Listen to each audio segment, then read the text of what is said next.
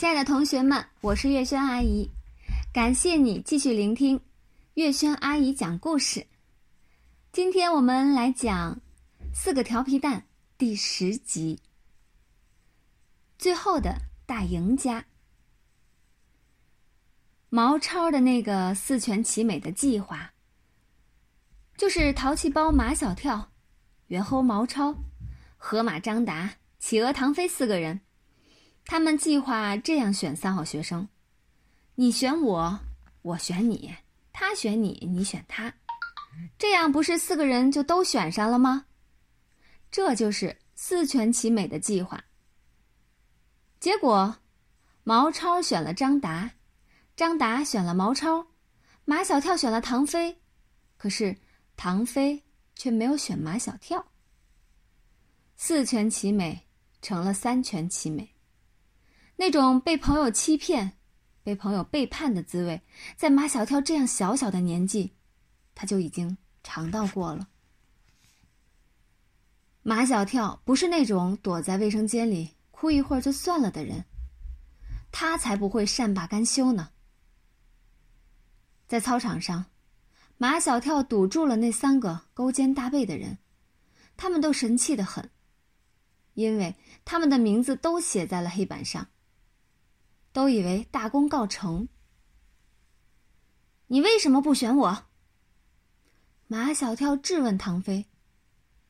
难道你忘了我们那个四全其美的计划吗？唐飞倒蛮有理由。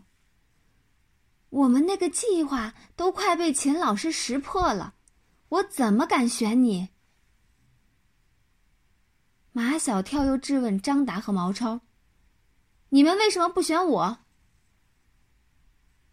张达振振有词：“你又没有选我们，我们凭什么选你？”毛超也振振有词：“四全其美的计划中又没有计划我们选你。”听听他们都说了些什么，马小跳气得差点一头栽在地上。你们到底是不是我的朋友？是呀，三个人都点头。我们是不是击过掌、拉过钩、宣过誓？是呀，是呀，是呀。三个人都承认这一切都是事实。那你们怎么可以这么不讲信用呢？马小跳一生气，就开始怒吼：“从此以后，你们不再是我的朋友。”我也不再是你们的朋友，大路朝天，各走半边。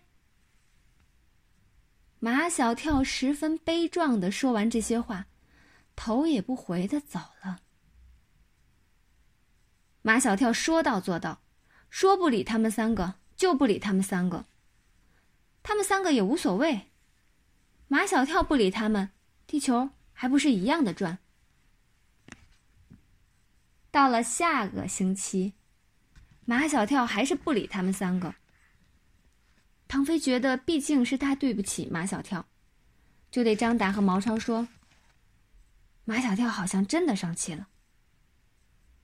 换了我，我也生气。”毛超很理解马小跳的样子。我们三个都当三好学生了，就他没当上，你们说他能不生气吗？其实这时候。他们都还没有当上三好学生，秦老师只不过把他们的名字写在了黑板上，他们就以为自己已经当上三好学生了。张达说：“这件事儿都怪唐飞，马小跳选选了你，你却不选马小跳，他肯定是生你你的气呀。你给他道道道。”张达结巴，他们都知道，他要说的是道歉。毛超说：“马小跳这次的气特别大，你光道歉还不行，还得……”唐飞一下子明白了毛超的意思。马小跳喜欢漫画书，我送一本漫画书给他吧。唐飞当天就跑到报亭，买了一本最新出版的漫画书，送给马小跳。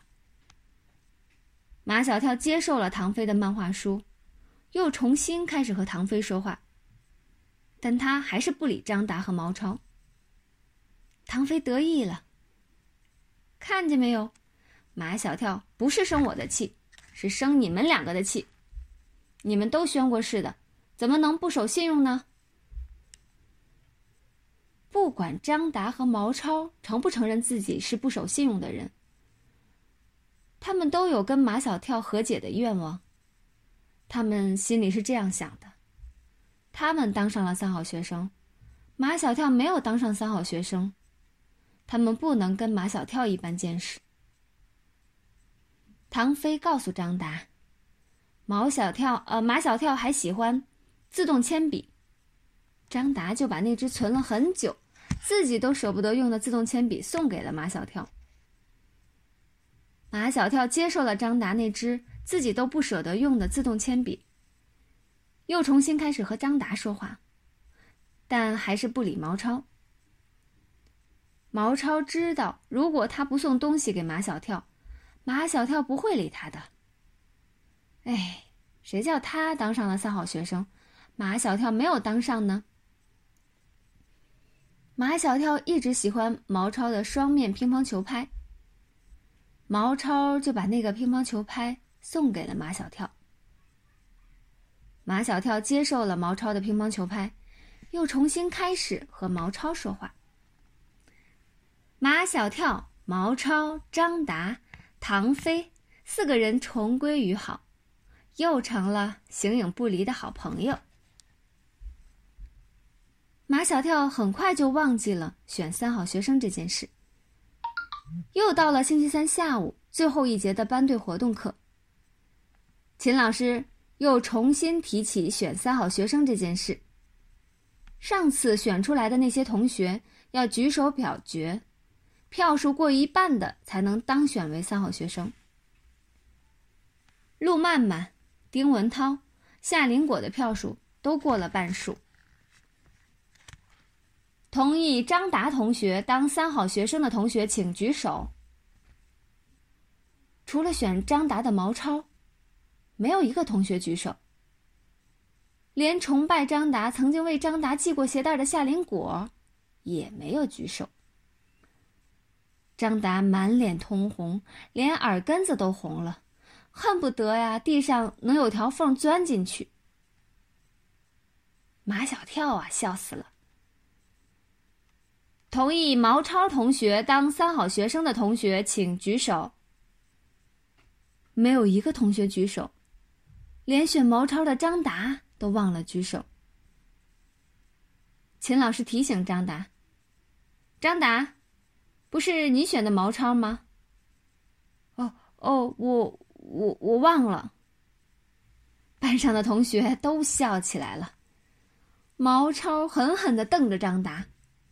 可是张达没看见，他在找地上有没有缝，他好钻进去。马小跳啊，笑死了！同意唐飞同学当三好学生的同学，请举手。马小跳只顾着笑，哪里还想起唐飞是他选的？马小跳，快举手！唐飞急得在后面戳他的背。马小跳啊，在心里充满了对唐飞的感激。幸好唐飞那天没有选他，不然的话，他今天也会像他们那样丢人现眼。